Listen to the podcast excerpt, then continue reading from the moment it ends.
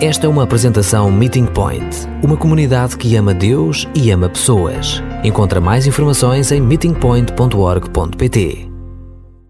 Pensando no, no coro que acabamos de cantar, essa, essa parte da, escritura que estamos a ler, essa parte da história de Jó, realmente ele está no meio do mar com as ondas ao, a chegar à sua cabeça. Ele está mesmo com perguntas, com dificuldades, com medo. Às vezes ele, ele sente zangado, mas uma coisa é certeza, ele tem muitas, muitas perguntas. Se pudesses fazer algumas perguntas dire diretamente a Deus, o que lhes ias perguntar? Ias exigir-lhe uma resposta? Como achas que Deus ia responder? Achas que ele ia responder? Honestamente, tenho muitas perguntas que gostava de fazer a Deus. Algumas gostava de gritar a Deus. Mas duvido que consigo, uh, mas duvido que, que uma vez vou receber uma resposta de algumas dessas perguntas. Até estou com Ele no céu. Mas o que eu e nós podemos, temos de lembrar é que na história de Jó, que ele também tem muitas perguntas, ele e seu, os seus amigos, e quando ele faz essas perguntas, Deus aparece para responder. O Criador do universo ouve os clamores do humano e vem cá abaixo para se encontrar com ele. Mas as respostas de Deus podem não satisfazer as nossas perguntas ardentes. Mas a sua presença muda tudo. O livro do Jó tem 42 capítulos e a maioria desses capítulos são conversas e monólogos que João e os seus amigos uh, têm porque eles estão a tentar compreender porque é que todas essas coisas horríveis estão a acontecer a Jó. Acusações por parte dos amigos e uma defesa valente da parte do Jó. Mas não há respostas. Há simplesmente muitas conjecturas e teorias sobre a razão pela qual coisas más acontecem perante as pessoas boas. Nesta altura do capítulo 37 para frente, Jó está zangado, frustrado, assustado e realmente magoado. E pede a Deus, não, exige a Deus que lhe diga por que foi escolhido para tal tormento. E os amigos estão lá, mesmo ao seu lado, a ouvir Jó a falar. Quando Jó exige essa resposta de Deus, mas duvido que algum deles acham que Deus realmente vai responder, mas Deus responde, Ele aparece. E Ele aparece como frequentemente aparece, como lemos na primeira secção das nossas leituras esta, esta tarde, quando as cinco pessoas deste, deste livro de Êxodo até o livro do Apocalipse mostra que quando Deus aparece, Ele aparece normalmente numa tempestade, com, com relâmpagos, com barulho. Esta para ajudar-nos a entender que esta não vai ser uma conversa casual entre dois iguais. Jó aparece perante Deus com o corpo partido, uma vida quebrada e com três amigos. E Deus aparece com uma tempestade. É pouco diferente. Deus ama-nos. Ele é nosso amigo e também é nosso Pai, nosso Abba Pai. Mas Ele ainda é Deus. E não podemos esquecer quem Ele é completamente é. Não podemos escolher os aspectos de Deus que queremos conhecer. Quando falamos com Deus, falamos com Deus de sussurros e, e brisas suaves, mas também é Deus dos travões, dos relâmpagos e das tempestades. Cantamos muitas mais vezes hoje em dia os coros que falam sobre esse lado mais, mais suave de Deus, mas mesmo ao lado, como Jó e os seus amigos vão perceber, Deus é também um Deus todo-poderoso. As tempestades que atingiram nos Estados Unidos nas últimas duas semanas nivelaram as casas, arrancaram as árvores e moveram mesmo o mar. E esse tipo de tempestade que Deus está a usar para falar com Jó. E no primeiro versículo, ele diz: Tu deves ter coragem, aguenta-te, porque estás perante a tempestade e tu pediste alguma coisa da tempestade e a tempestade vai responder: Estão prontos? Mas acho que a ideia do, de Deus não é para assustar Jó, para calar Jó. Eu acho que Deus quer que eles lembrem quem Ele é. Eles estão a falar com Deus. Se leram ou viram o meu blog esta semana no Apocalipse capítulo 17, já sabem o que é o mosaico fotográfico. E não sei se nós temos já o PowerPoint. O PowerPoint está a correr para computador. Alguém sabe o que é um mosaico fotográfico? Eu acho que é um conceito muito interessante.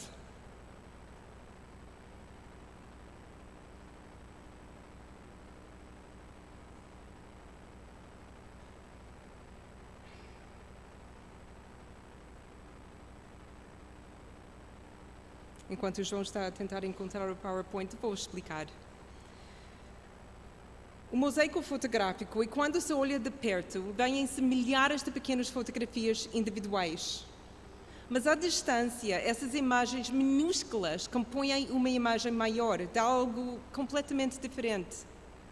Se veres um mosaico fotográfico apenas de perto, consegues compreender cada fotografia minúscula mas perde o efeito da imagem grande. Se mantiveres a distância do mosaico, consegues ver a imagem do conjunto, mas não compreendes a complexidade de como o artista criou essa imagem. É importante olhar para um mosaico fotográfico tanto de perto como de longe. Só então é possível compreender o que o artista nos quer mostrar. Jó e seus amigos veem só as pequenas imagens, como nisto. Cada fotografia é mesmo uma fotografia. Por acaso esta não é a minha família, mas é uma mil e, mil e tal ou três mil e tal fotografias de uma família só. Destes bebês até os, os jovens, os mais velhos. E cada fotografia tem a sua história. Cada fotografia representa uma pessoa, ou uma família, ou uma atividade, ou um evento importante para esta família, tão importante que eles queriam tirar uma fotografia.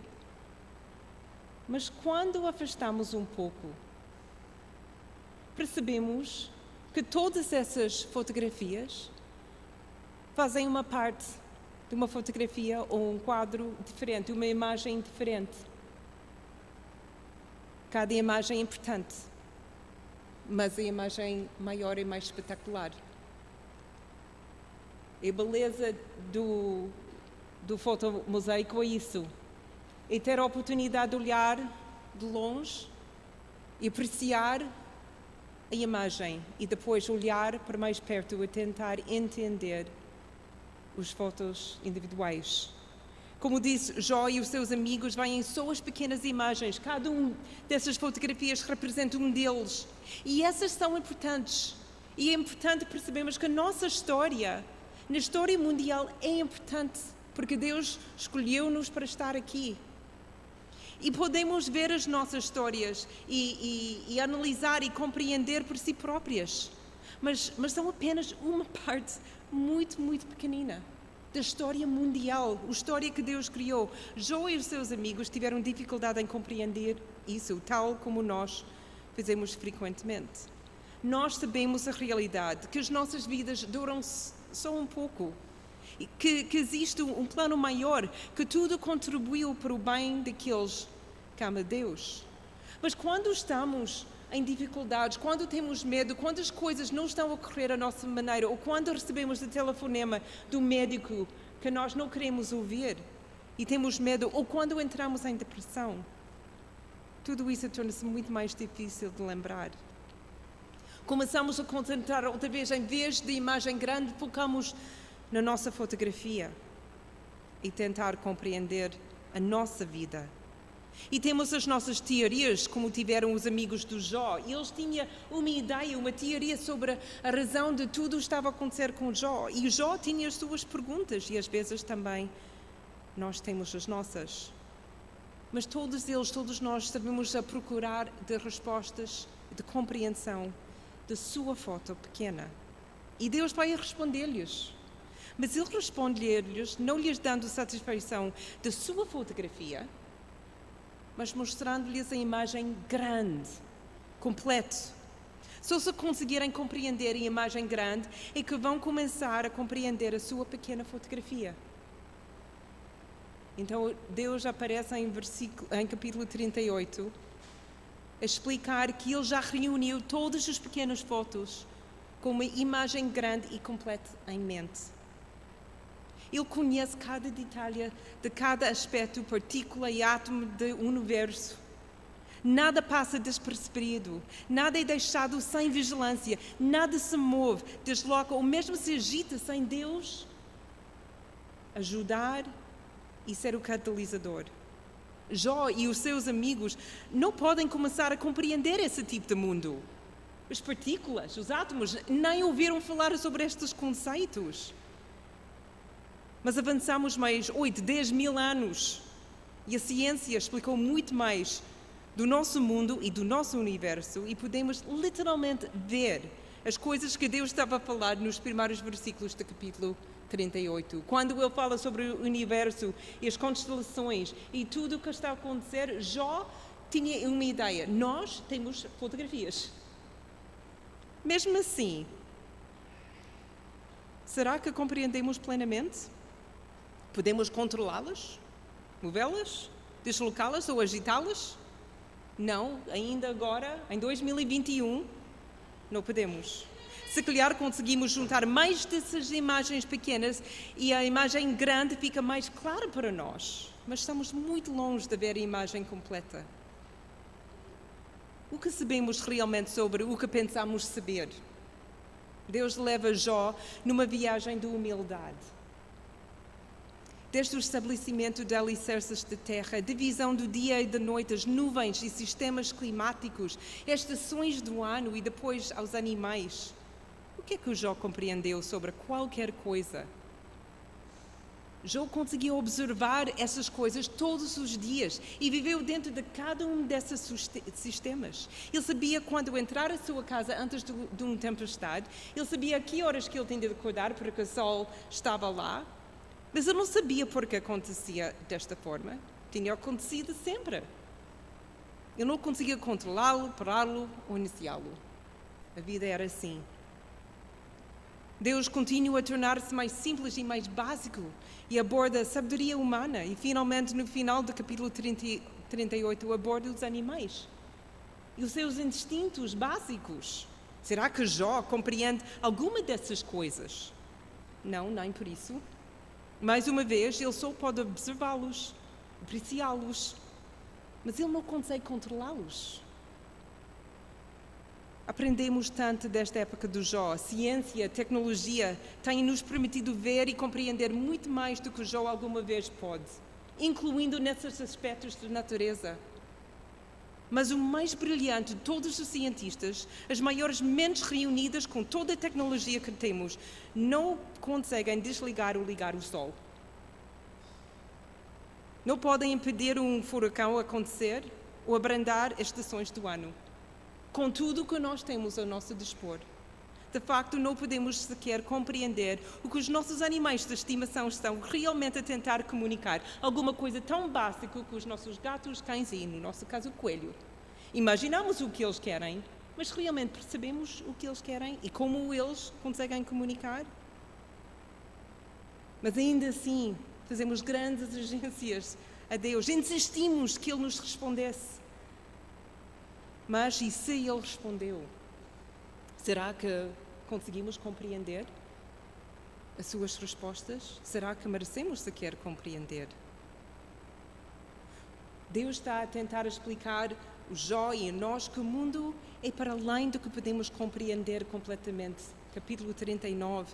Deus não, não facilita as coisas para Jó. De facto, ele continua a questionar a sua compreensão de algumas coisas que ele que ele lida todos os dias, os animais que ele tem, os animais que estão à sua volta, que dão a luz, que passa todos os dias, até os animais mais selvagens que estava na época, que o nossa Bíblia diz búfalo, mas eu li que era um animal muito maior que isso. E depois as coisas mais absurdas, como o avestruz.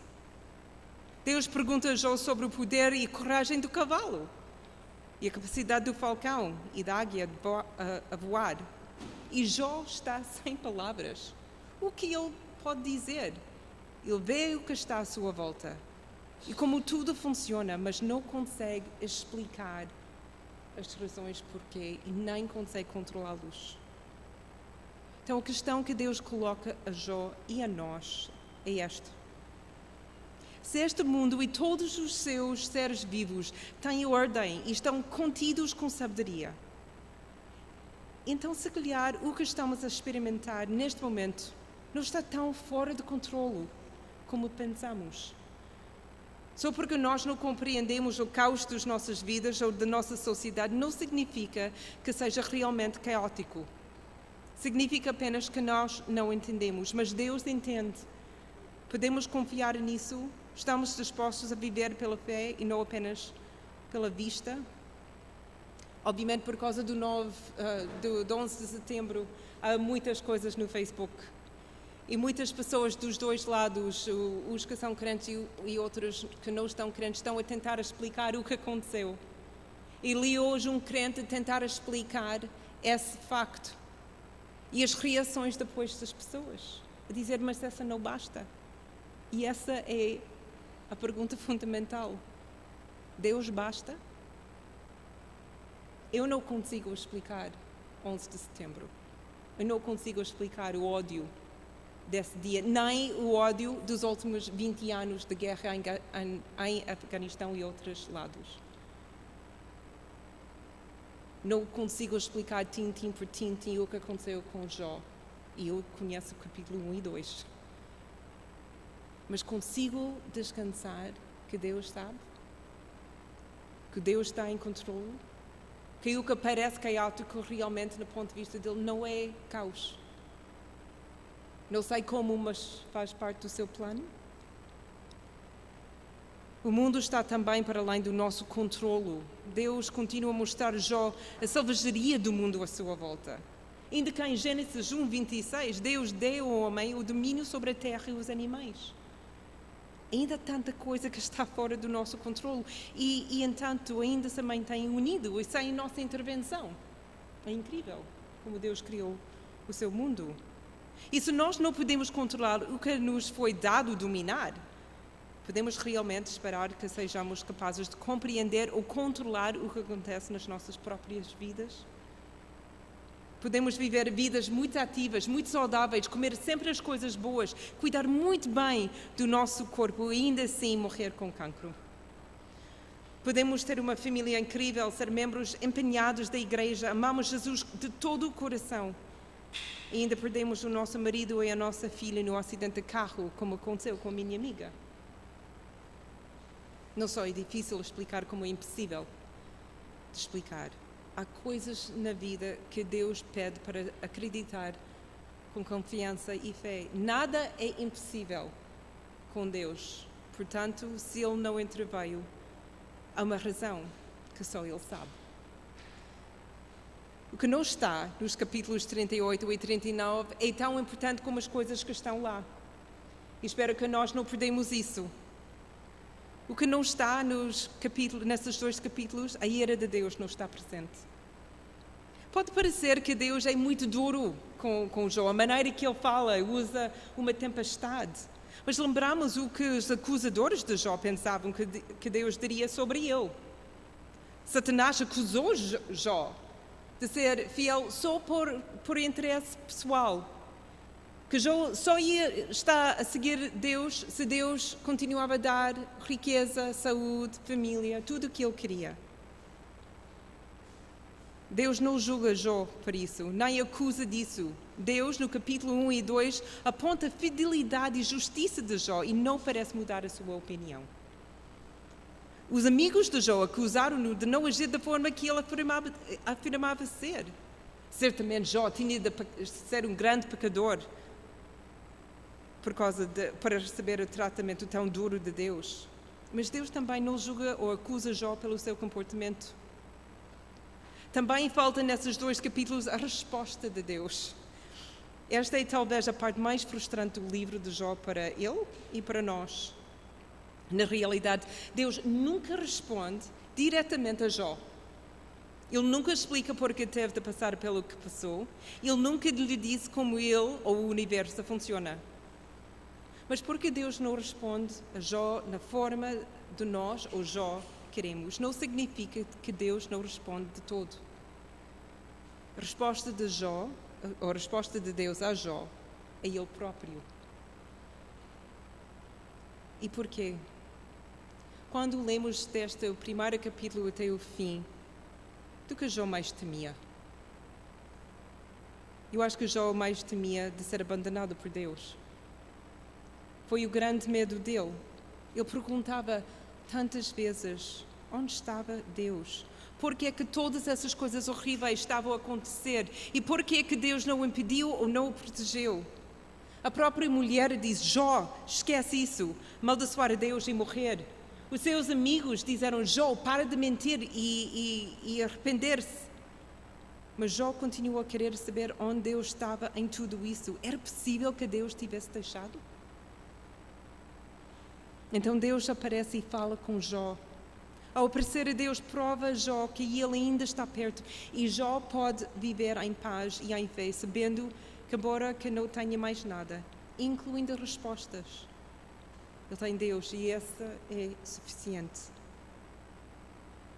Será Deus suficiente para nós?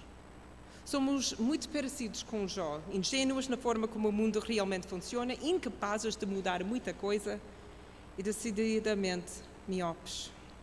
Estamos muitas vezes concentrados na nossa pequena fotografia, a que chamamos vida, mas Deus vê o quadro completo. Será que isso é suficiente para nós? Será que podemos viver pela fé e não pela vista só? Podemos confiar em Deus quando as coisas não fazem sentido? Podemos suportar quando somos acusados de sermos piores do que somos? Podemos ter fé que Deus realmente vai trabalhar todas as coisas bem para o bem daqueles que amam Jesus, mesmo que nunca experimentamos como Ele o faz? Eu acho que estas são as perguntas que Deus gostaria de nos fazer. E vamos tirar alguns minutos agora, antes de nos dividirmos em pequenos grupos, para pensar sobre estas questões e falar com Deus sobre elas. Podem, podem decidir de pensar sobre 11 de setembro, ou podem simplesmente pensar sobre a realidade da tua vida agora, as coisas que estás a enfrentar e passar, ou os amigos? Se calhar tu, tal como eu, tem muitas perguntas do porquê.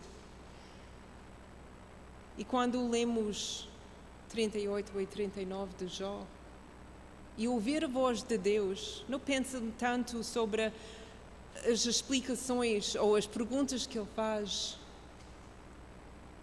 Fica confortado e amado pelo facto que Deus apareceu, que Deus mostrou Jó que ele estava perto.